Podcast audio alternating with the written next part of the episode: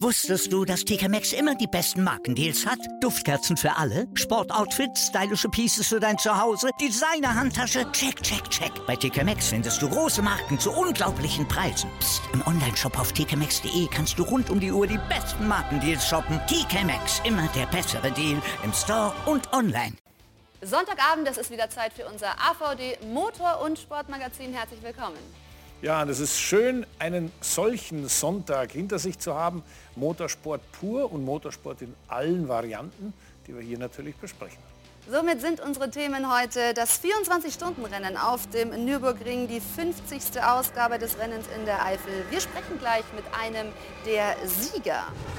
Und auch bei der WRC gab es ein Jubiläum, 50 Jahre Rallye-Weltmeisterschaft. Wir blicken auf das Rennen in Portugal. Und natürlich sprechen wir über den Klassiker im Formel-1-Rennkalender, den großen Preis von Monaco. Ja, Christian, das war tatsächlich ein turbulentes Rennen mit Regenchaos, mit einem Crash von Mick Schumacher. Welche Überschrift gibst du dem Rennen? Das ist ein typischer Monaco Grand Prix mit etwas Regen, das nämlich gar nicht so atypisch ist. Ich habe dort schon oft nasse Füße gehabt, glaub mir, und ich habe schon viele Grand Prix dort erlebt. Äh, ist nicht immer nur Glitz und Glamour, da ist manchmal auch richtig unangenehm und das war heute so ein Tag. Auch einige Augen wurden feucht, nämlich die von Sergio Perez, der den äh, Grand Prix gewonnen hat. Äh, konnte er zeigen heute mal, was in ihm steckt?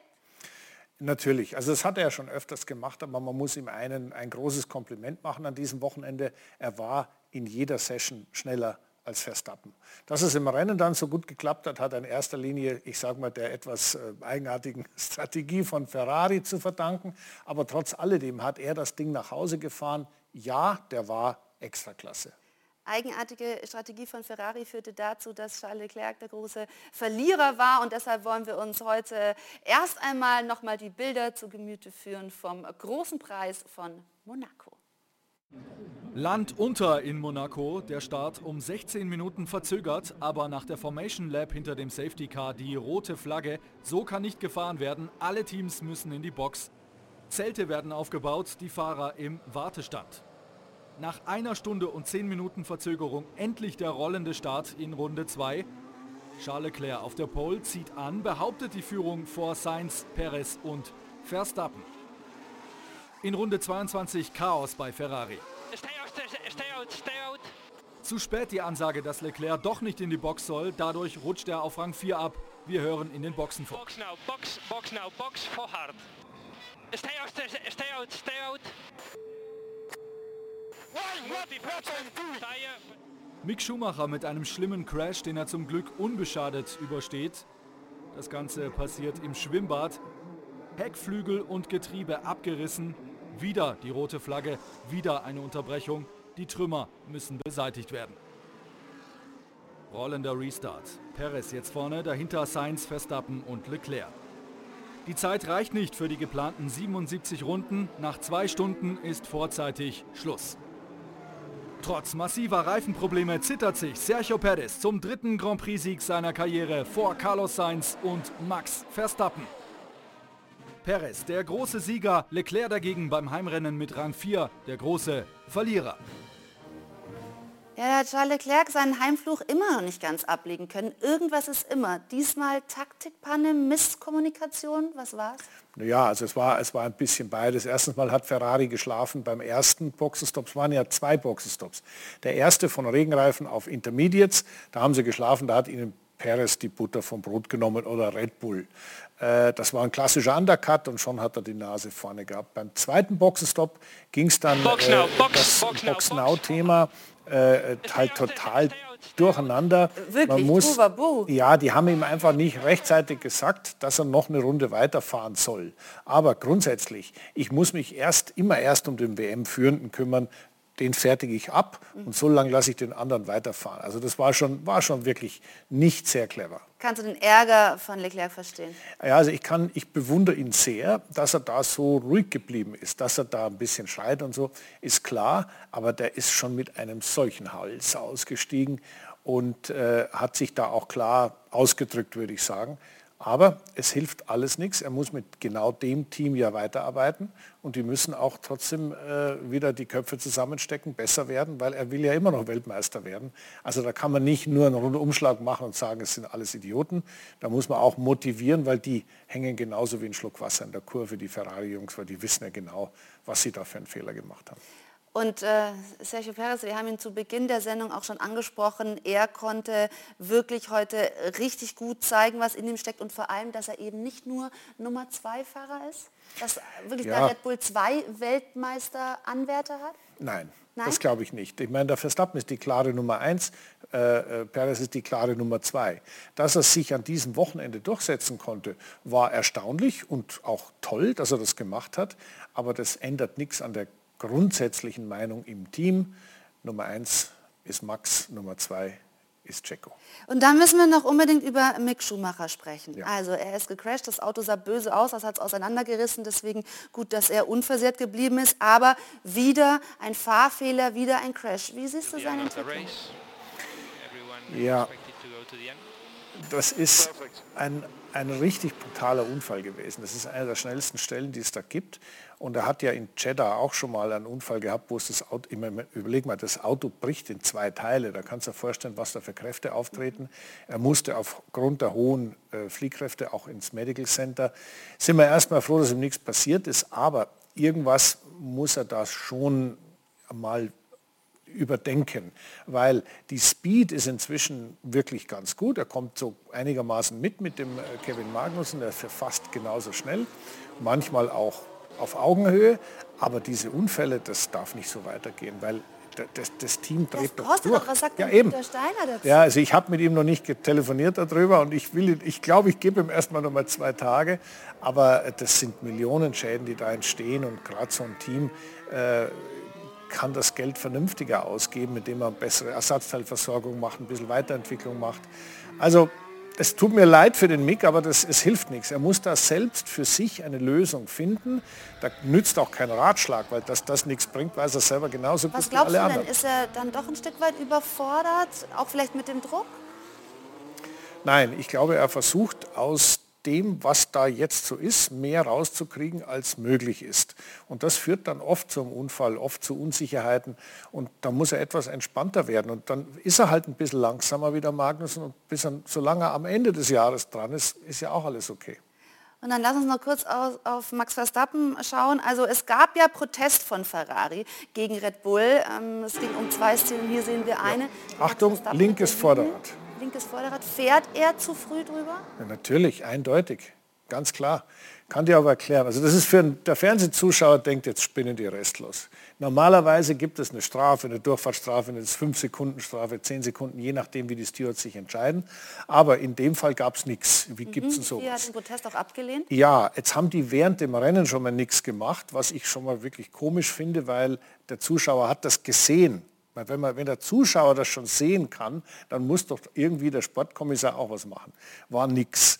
Und äh, dass Ferrari nachher Protest eingelegt hat, halte ich für völlig normal. Das hätte ich jetzt als Ferrari auch gemacht. Der Protest wurde abgelehnt. Und zwar deshalb, weil es gibt ein übergeordnetes Reglement, den Sporting Code, und es gibt ein, ein also sogenannte Event Notes. Und in den Event Notes darf es nicht. Und beim ISC kann man darüber reden und dann haben die äh, halt wieder so ein, so ein Wischiwaschi-Urteil äh, gefällt und gesagt, es ist okay, dem Protest wird nicht stattgegeben. Der ist zwar irgendwie so ein bisschen drüber gefahren, aber die meiste Zeit nicht. Entschuldigung, ist ein Sicherheitsthema. Die, die Linie ist ja nicht aus Jux und Dollerei da, sondern die, da möchte man die, die aus der Box rausfahren, ja. zwingen, nicht rauszufahren wie ein Volldepp, um dann auf der Strecke, den, der auf der Strecke daherkommt, über den Haufen zu fahren. Deswegen halte ich das für eine Fehlentscheidung, aber ich bin ja nur der der Christian und der hat ja nur einen gesunden Menschenverstand. Und vor allem die Red Bulls freuen sich darüber, dass da keine Strafe mehr im Nachhinein kam und somit also das Ergebnis ja, Bestand hat. Damit wollen wir dann auch gleich noch auf eine andere spannende ja, Rennserie oder ein großes Rennen blicken, das an diesem Wochenende stattgefunden hat, nämlich das 24-Stunden-Rennen am Nürburgring. Also ein absoluter Klassiker und da werden wir gleich mit einem aus dem Siegerteam hier sprechen. Also bleiben Sie bei uns. Es gibt noch viel zu bereden, Christian. Hm? Genau so ist wir es. Wir freuen uns drauf im AVD Motor- und Sportmagazin. Wusstest du, dass TK Maxx immer die besten Markendeals hat? Duftkerzen für alle, Sportoutfits, stylische Pieces für dein Zuhause, Designer-Handtasche, check, check, check. Bei TK Maxx findest du große Marken zu unglaublichen Preisen. Psst. im Onlineshop auf tkmaxx.de kannst du rund um die Uhr die besten Markendeals shoppen. TK Maxx, immer der bessere Deal im Store und online. Das legendäre 24-Stunden-Rennen am Nürburgring hatte ein Jubiläum zu feiern, die 50. Ausgabe.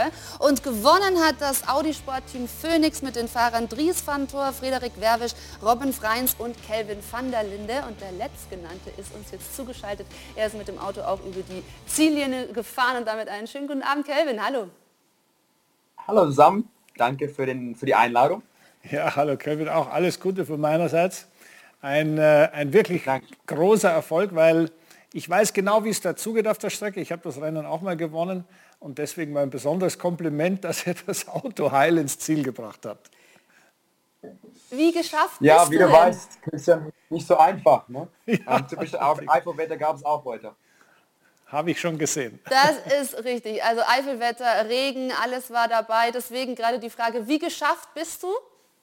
Wie K.O.? Ja, ich bin ziemlich am Ende, ähm, aber ein bisschen Energie habe ich noch für heute Abend. Wir haben noch ein paar Dinge zum Abschließen mit dem Team. Wir werden das natürlich genießen. Äh, mein letztes Sieg hier war vor fünf Jahren, also ich habe es mittlerweile äh, also verarbeitet, wie, wie besonders es ist, hier zu gewinnen und wie schwer das ist, hier zu gewinnen. Und das kann der Christian wahrscheinlich auch nachvollziehen.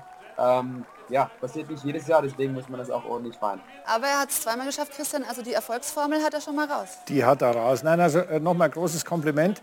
Ähm, ich hatte den Eindruck, ich war ja auch vor Ort, ich hatte den Eindruck, dass äh, gerade am so nach ein, zwei Stunden das Ganze sehr, sehr hart ablief. Also mit sehr viel Einsatz und mit sehr viel Risiko auch gefahren wurde bei den schnellen Teams. Ähm, Habe ich mich da getäuscht oder war das auch im Cockpit so? Ja, du bist 100% richtig, Christian. Ähm, ich habe das Gefühl, dass jedes Jahr diesen Risiko äh, ein Stück weitergeht. Ähm, natürlich, jedes Jahr wird der, der Starterfeld größer, vor allem in die SP9 oder GD3-Klasse. Ähm, da sind die Autos alles so eng beieinander und, und wie du weißt, ähm, da macht man eigentlich die große Unterschied im Verkehr. Da kann man die, die 3, 4, 5 Sekunden pro Runde dann schnappen und ich glaube, das sieht man einfach durch die, die ganzen Unfälle dieses Jahr und Ausfälle generell ähm, ja, dass es dass eine harte Nummer war dieses Jahr und dass man überhaupt ankommt, ist, äh, ist natürlich ein, fast ein Sieg an sich. Ja, also mit den Crashes, Team war hier auch vorgesehen, dass wir mit ihm sprechen in der Sendung. Dem geht es ja nach seinem Crash nicht so gut, deswegen ähm, ist er jetzt heute eben nicht zugeschaltet. Dein Bruder äh, Sheldon hat es auch erwischt. Wie viel hast du da überhaupt von den Crashes dann selbst mitbekommen? Ja, also natürlich, wenn man aus dem Auto aussteigt und da ist ja diesen ganzen Code 60 ähm, und, und Focus Yellow Team äh, um der Nordschleife und äh, da war ganz viele dieses Jahr. Ähm, aber wie gesagt, es war viele Sachen im, im Thema Verkehr, ähm, die langsamen Autos. Klar, man kann die auch keinen Vorwurf machen, die, die sehen ein schneller GD3-Auto von hinten kommen mit diesen großen ähm, also Lichter, die wir haben. Und ähm, ich kann mir vorstellen, dass es schon eine harte Nummer ist, äh, um das einzuschätzen und dann passieren halt Dinge. Ähm, Öl auf der Strecke abends, ähm, als Fahrer kannst du halt nur ähm, versuchen zu reagieren. Morgen, also heute Morgen mein Stint ist ein BMW vor mir abgeflogen, wo das plötzlich äh, nass wurde und wir alle auf Slicks gefahren sind. Und ich sage es immer wieder, also wäre ich vielleicht äh, vor ihm auf der Strecke, war ich dann in die Leitplanke gewesen statt ihn. Ähm, also es kann so schnell passieren und da, da braucht man auch ein zu gewisser Glück dazu, um, um dieses Rennen zu gewinnen. Ja, also noch eine Frage. Ähm, am Anfang, gegen Anfang des Rennens war ja der eine Unfall mit dem Porsche Ende Döttinger Höhe. Wer ist denn da gefahren in eurem Auto? Was war denn das genau? Das war ja die beiden Fantor-Brüder. Okay. Ähm, was natürlich nicht optimal wäre. Ähm, ich kenne es aus einer Brüdersicht mit Sheldon natürlich in, in der DTM. Klar, wenn man gegeneinander fährt, ist es halt immer Krieg. Ähm, aber ein gewisser Respekt muss immer bleiben und ich glaube, war halt für die beiden einfach blöd, was da passiert ist. Aber ich glaube, grundsätzlich ist es eine, ja, ein Teil der Strecke, wo man, ja, nebeneinander kommt man normalerweise nicht so gut durch. Ähm, sieht aus nach einem Rennunfall, muss man ganz ehrlich sagen, aber irgendwann so früh ins Rennen muss eine nachgeben. Und äh, normalerweise sollte es auch die, die ältere Brüder sein, in meinem in unserem Fall auf jeden Fall. Ja, du kennst es natürlich mit dem Brüderduell. In dem Fall waren es Dries und Lorenz Fantor. Ähm, und für dich ja auch, sag ich mal, herauszustellen, du hattest eine Doppelbelastung, weil du in zwei Audi-Teams gefahren bist. Wie hast du das koordiniert? Ja, also dieses Jahr war ich wieder auf, auf zwei Autos unterwegs, die beiden Phoenix-Autos, einmal das Werksauto und einmal das Kundenauto äh, von Scherer. Ähm, ist natürlich auch besonders, weil man immer wieder hin und her springt. Die Autos sind unterschiedlich von Setup her eingestellt. Ähm, also es ist nicht immer einfach. Ähm, aber dieses Mal äh, hat es geklappt. Äh, die eine Auto ist nicht ins Ziel gekommen, leider durch einen Unfall gestern Abend äh, im Verkehr. Ähm, aber dafür unser Werksauto auf, auf P1. Das heißt, dann überwiegt die Freude, da ist kein Ärger mehr über den anderen, ähm, eben sag ich mal, Ausflug noch da, sondern du sagst ja klar, also einen hast du ja ins Ziel gebracht. Ja, also das ist nie schön, wenn ein Auto ausfällt. Das ist klar, auch für die, für die ganze Mannschaft, die hier eine Woche lang arbeitet an die Autos und, und wirklich die, die ganze Leidenschaft, Leidenschaft da, da reinsteckt. Aber ich glaube, es war trotzdem äh, ein cooles Gefühl, dass einer von den beiden Autos trotzdem gewonnen hat. Ja, also eine Frage habe ich natürlich noch. Jetzt bist du wie viele Kilometer gefahren in dem, in dem Audi äh, GT3 jetzt am Wochenende? Kannst du es ungefähr sagen? Uff, das ist echt schwer zu sagen, Christian, aber ich schätze ungefähr 800, 900. Okay, Würde dann, ich mal schätzen, behaupten. Ich dann, weiß nicht, ob das richtig ist. Dann müsstest du jetzt ja so 800 Kilometer mehr, äh, sagen wir mal, mehr Leidenschaft getankt haben und mehr Optimismus fürs nächste DTM-Rennen. Ist das so? Ja, das brauche ich nach einem schwierigen ähm, Lausitzring äh, letzte Wochenende. Genau. Ähm, ist auf jeden Fall die Motivation, die ich jetzt brauche und auch mal wieder die Bestätigung, dass ähm, wenn alles passt, dann, dann geht es auch äh, auf, auf, auf die Treppchen und dass es immer noch möglich ist, wenn alles passt. Ähm, aber wie du weißt, Christian, du, du hast Jahre, wo alles funktioniert und gefühlt kannst du nichts falsch machen und dann gibt es andere Jahre, wo, wo du ein bisschen schwerer äh, tust, in Qualifying und so weiter. Ich würde sagen, dass ich da ja, äh, ich mache mir jetzt nicht die große Gedanken. Ich weiß, dass die Abjungs hart am Schrauben sind an meinem Auto, dass es äh, wieder passt für Imola. Und hoffentlich geht es dann weiter aufs Podium. Ja, aber jetzt hast du auf alle Fälle dieses Siegergefühl, das du mitnehmen kannst. Das hilft vielleicht dann auch für die DTM wieder. Wie war es denn auch mit diesen vielen Fans, rund 230.000 am Wochenende, die Fanrückkehr? Hast du davon was aufsaugen können? Das war wirklich unglaublich. Also, ich sag mal, die, die Startaufstellung, ähm, ich weiß nicht, ob ihr Fotos gesehen habt, aber es war wirklich grandios, ähm, diesen ganzen ähm, Gefühl wieder, die Fans dabei zu haben. Das hatten wir die letzten zwei Jahre nicht. Und es ist natürlich ein ganz anderes Gefühl. Vor allem, wenn man dann am Ende auch aufs Podium steht, ähm, kann man überhaupt nicht vergleichen. Ähm, und äh, das hat einfach nochmal bestätigt, dass äh, zum Motorsport gehört die Fans, wir brauchen die Fans und wir leben von den Fans. Ähm, und ja, wirklich einfach traumhaft, äh, die Fans wieder da zu haben.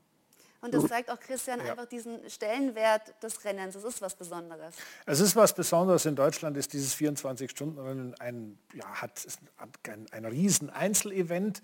Und äh, das, äh, was er gerade gesagt hat über die äh, äh, Fans ist auch auf allen anderen großen Veranstaltungen, heute Monaco Grand Prix, Indianapolis 500, die hatten 380.000 Zuschauer. Dort ist das Feeling anders, aber wenn man als Rennfahrer spürt, dass die Fans wieder da sind, und das sieht man ja äh, auch mitten in der Nacht sehr gut, ja, wenn es hoch Richtung Klostertal geht oder äh, am Brünnchen und da ist die ganze Zeit Rambo Zambo. Ich nehme an, das ist immer noch so und das spürt man auch im Cockpit. Ja, definitiv. Also ähm, äh, ich war äh, vor fünf Jahren, war ich und mein, mein guter Kumpel John Pepper, haben wir selber diesen Camping gemacht. Da war ich noch kein Werksfahrer, habe ich selber alles miterlebt. Und ich kann nur sagen, ähm, ja, um, um jetzt aus beiden Seiten das zu erleben, einmal auf, auf dem Campingplatz als Fan und jetzt als Sieger auch wieder, ähm, ja, einfach cool, beide zu, zu erleben einfach. Und ähm, wie gesagt, der Nürburgring ist wirklich ganz besonders, kann man eigentlich mit keinem anderen Rennserie oder Rennen in Deutschland oder sogar Europa vergleichen und dass du beide Perspektiven zu schätzen weißt. Und dann kommt ja eben auch immer das Wetter in der Eifel hinzu. Damit hattet ihr diesmal wieder zu tun. Und interessant ist, dass in Monaco, weil wir später auch noch über die Formel 1 sprechen, natürlich auch da äh, die Sache mit dem Regen immer, also nicht immer, sondern an diesem Wochenende eins war. Kannst du nachvollziehen, dass die Formel 1 da zögerlich handelt und äh, eben Rennen verschiebt bis über eine Stunde und bei euch beim 24-Stunden-Rennen einfach knallhart auch im Regen gefahren wird? Ja, ist natürlich äh, eine andere Nummer, da in Monaco durch die ganzen äh, Mauer zu fahren äh, mit 300 km/h. Ist ein bisschen was anderes, als, als was wir hier machen. Äh, trotzdem ist es hier am Nürburgring auch schwer, aber wir hatten das Glück, dass es dieses Jahr nicht so viel Regen gab. Es war halt schwer, weil das hat nur so leicht äh, getroffen und wir waren auf Slicks. Und das ist wirklich der allerschlimmste Bedingung, die man als Fahrer haben kann, weil da fährst du einen Reifen, der nicht gemacht ist für den Wetter. Und äh, da musst du einfach überleben. Und äh, ja, das ist immer so am Nürburgring. Ein paar Abschnitte sind trocken, ein paar sind nass. Und das war eben das Trickigste dieses Wochenende, um das zu überleben, auf dem Slick zu bleiben, zu überleben und weiterzumachen. Und ähm, ja, wenn man das macht, ist natürlich auch ein cooles Gefühl, weil dann weißt du wirklich, du hast äh, ja, sage ich mal, schlau gekämpft äh, in dem Sinne und äh, auch aus dem Teamleistung die richtige Reifenwahl zu, zu nutzen. Ähm, da muss alles passen. Ja, das gehört. Das weißt beim, du als Rennfahrer. Ja, das gehört dann dazu. Auch, wenn man es im Griff hat. Genauso ist das gehört dazu. Ich habe sehr viel Onboard-Shots gesehen und habe mir auch oft gedacht, oh, jetzt was würde ich jetzt reinkommen, würde ich, was würde ich jetzt über Funk sagen, äh, soll ich kommen, gehen Slicks. Ähm, Im Grunde genommen ist es genau äh, es kommt immer auf die Situation an, man muss das machen, wo man das Gefühl hat dafür und man darf eben das Auto nicht wegwerfen, auch wenn es noch so leicht ist, das Auto zu verlieren mit Slicks auf Regen. Aber das gehört im, im, äh, am Nürburgring nun mal dazu. Und das ist auch einer der Gründe, warum, wenn man es gewonnen hat, und deswegen nochmal Gratulation, das so ein tolles Gefühl ist, weil es ist nicht einfach nur ein Autorennen, sondern es ist was Besonderes. Und wie werdet ihr denn jetzt heute Abend noch feiern? Also wir haben auf jeden Fall unser Schere und Audi Sport Lounge da oben am Ring. Ähm, DJ ist schon dabei. Ähm, die, die Bierle läuft schon. Also die, die Jungs sind schon da, die warten auf mich. Und äh, sobald dieses Interview vorbei ist, dann äh, geht's ab. Dann haben wir jetzt eine gute Nachricht für dich. Wir sind nämlich am Ende angekommen dieses Interviews. Also ab mit dir zur Party. Nochmal herzlichen Glückwunsch und danke für dieses Interview. Schönen Abend noch von unserer Danke Seite. Euch. Danke dir, ciao. Dank. Viel Spaß. Ciao, ciao. Und dieses Interview haben wir vor der Sendung aufgezeichnet, damit Kelvin dann auch noch rechtzeitig zu den Feierlichkeiten kam. Ja, und bei der WRC, der World Rally Championship, da gab es auch was zu feiern, nämlich 50. Geburtstag. Das Jubiläumsrennen fand in Portugal statt. Es war auch der erste Auftritt auf Schotter und somit insgesamt eine ganz besondere Veranstaltung. Die FIA Rallye WM 2022 wird Ihnen präsentiert vom Toyota GR86. Die Rallye Portugal 2022, der erste von insgesamt sieben WM-Läufen auf Schotter. Und es ist ein großes Jubiläum. 50 Jahre WRC mit den größten Helden dieser Disziplin. Walter Röhrl, zweimaliger Weltmeister. Es war eine sensationelle Zeit. Ich bin glücklich, wenn ich zurückblicke, dass ich so viel Glück und Erfolg hatte. Ich freue mich, hier in Portugal zu sein. Ich war der erste finnische Weltmeister und es kommt mir vor, als wenn ich ein Zuschauer der Rallye meines Lebens bin. Der zweimalige italienische Weltmeister Miki Biasion ist ebenfalls dabei beim Jubiläum, wie auch der spanische Matador Carlos Sainz. Die Rallye-Weltmeisterschaft ist mein Leben. So viele unglaubliche Erinnerungen. Etwas, was man nie vergisst. Oder auch der finnische Doppelweltmeister Markus Grönholm, der Bosse, wie er zu Hause genannt wird. Es ist toll, wieder hier zu sein und dieses Jubiläum zu feiern und die alten Freunde wieder zu treffen. Denn meinen ersten Sieg und den Titelgewinn, das vergisst du nicht. Alle sensationelle Typen, wie auch der Norweger Peter Solberg, Weltmeister von 2003. Du bist Weltmeister, wie ist das? Unglaublich. Ich bin so glücklich.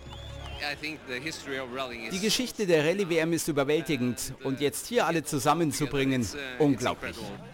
Die letzten drei Weltmeister greifen hier in Portugal aktiv ins Lenkrad, wie der neunmalige Rekordweltmeister Sebastian Loeb, Sieger der diesjährigen Rallye Monte Carlo. Der 48-Jährige übernimmt sogar an Tag 1 die Gesamtführung nach vier Wertungsprüfungen.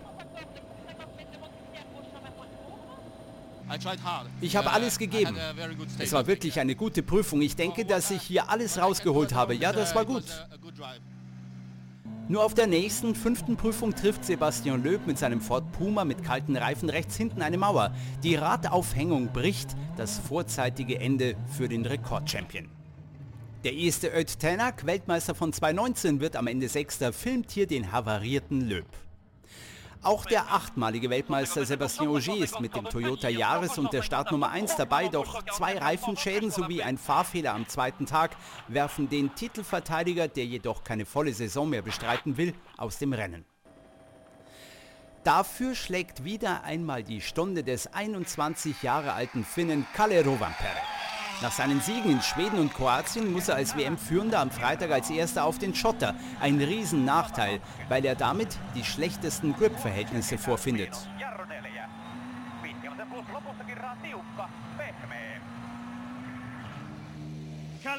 Ein starker Nachmittag von dir, Kalle. Und nach den Zwischenzeiten könntest du sogar in Führung gehen. Ja, das klingt gut. Es ist tückisch mit den harten Reifen, denn die Prüfung ist durch den Regen sehr rutschig. Aber für uns ein fehlerfreier Tag, das macht mich glücklich. Den bis Samstagnachmittag führenden zweimaligen Vize-Weltmeister der letzten beiden Jahre, Alvin Evans, erwischt der Regen voll. Die Führung des Walisers ist futsch und er wird am Ende Zweiter. Der spanische Routinier Dani Sordo auf Hyundai verhindert auf der letzten Prüfung einen Toyota Dreifachsieg und fängt den sichtlich geknickten Japaner Takamoto Katsuta noch ein. Tröstet aber sehr sportlich und fair den unglücklichen Viertplatzierten. Einmal die Führung erlangt, gibt sie der 21 Jahre alte Kalle Rovanperä nicht mehr her. Das finnische Wunderkind ist auch in Portugal erneut der Überflieger und rast mit dem Sieg auf der Power Stage auch zugleich zu seinem dritten Rallye-Sieg in Folge. Damit baut er seine WM-Führung nach vier Rallyes auf riesige 46 Punkte aus. Also ganz ehrlich, mit der ungünstigen Startposition zu Beginn und dann noch um den Sieg zu kämpfen, ist einfach toll. Ich muss mich bei Co-Pilot Jonne bedanken und beim gesamten Team. Viele hatten hier in den schwierigen Bedingungen Probleme, aber bei uns lief alles glatt. Das gesamte Team kann glücklich sein.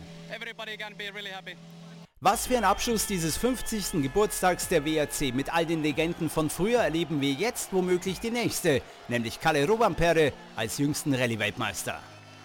Die FIA Rallye WM 2022 wurde Ihnen präsentiert vom Toyota GR86.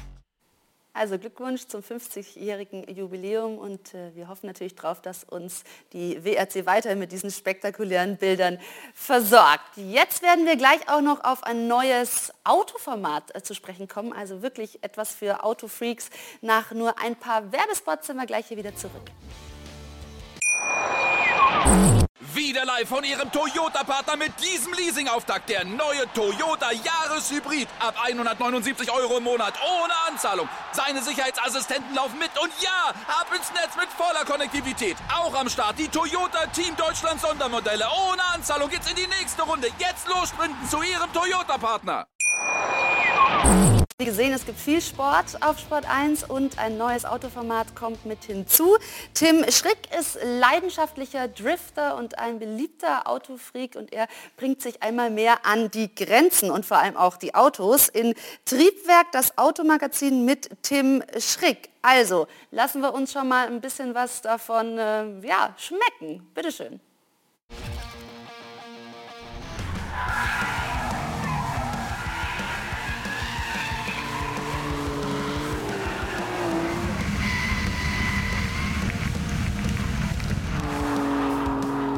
Hier eine Handschaltung, Siebenganggetriebe. Handschaltung. Drei Pedale und ein Schalthebel. Das ist einfach immer wieder sehr bewegend.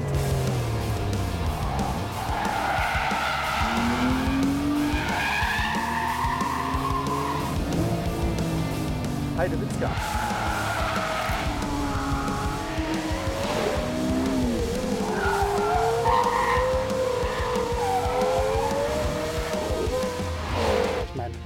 wer ballert mit seinem Continental GT V8 auf dem Bilsterberg quer durch die Gegend? Massagesitz ist an. Sehr angenehm.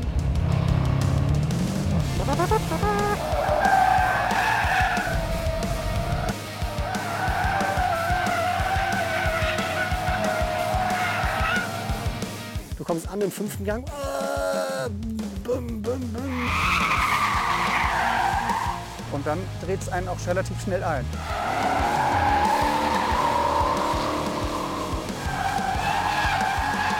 Nicht so eingängig, dass du dir merkst, mit dem uh, muss ich in die Kurve reinkommen, nicht mit uh. Das, so weit bin ich noch nicht.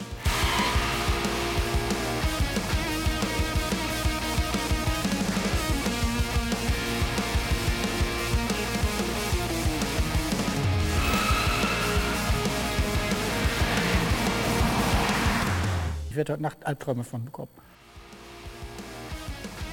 Also ab dem 1. Juni gibt es dann hier auf Sport 1 noch mehr rauchende Reifen. Christian, damit sind wir am Ende der Sendung angekommen. Wir haben viel über den großen Preis von Monaco in der Formel 1 gesprochen und über die diverse andere. Entschuldigung, ich verdaue noch die Bilder.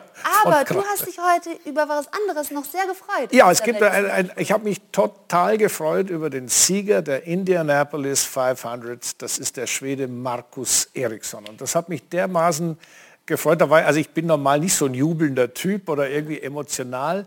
Aber ich kenne den Markus seit vielen Jahren. Ich habe äh, mit ihm auch in der Formel 2, mit seinem Manager und so weiter ein sehr freundschaftliches Verhältnis gehabt. Und ich habe mich so gefreut, dass so ein netter, feiner Kerl jetzt in seiner Karriere das größte Autorennen der Welt gewonnen hat. Also sowas, da kann man genüsslich darüber nachdenken, wie das jetzt war. Und morgen werde ich mit ihm mal telefonieren. Und vor allem, ja, ich habe dich selten so emotional erlebt. Ja, darf man sich ja auch mal freuen. Sehr schön. Ähm, wir würden uns dann wieder verabreden am Gerne. 12. Juni. Komme ich wieder. Kommst du wieder. Dann äh, gibt es eben den großen Preis von Aserbaidschan. An dieser Stelle schon mal der Hinweis, also 12. Juni, AVD Motor und Sportmagazin. Hat Spaß gemacht, Christian. Danke. Und bis dahin, jetzt geht's weiter mit Darts. Ich habe mich natürlich schockverliebt, weil die war wirklich ganz, ganz klein. So begann die Mensch-Hund-Beziehung zwischen Christina und Tierschutzhund Frieda. Und wie es danach, nach dem ersten Moment der Verliebtheit, so weiterging und welche Klippen es danach zu umschiffen galt, das hört ihr in der neuen Ausgabe von Iswas Dog, dem Podcast für harmonische Mensch-Hund-Beziehungen. Iswas Dog? Mit Malte Asmus. Überall, wo es Podcasts gibt.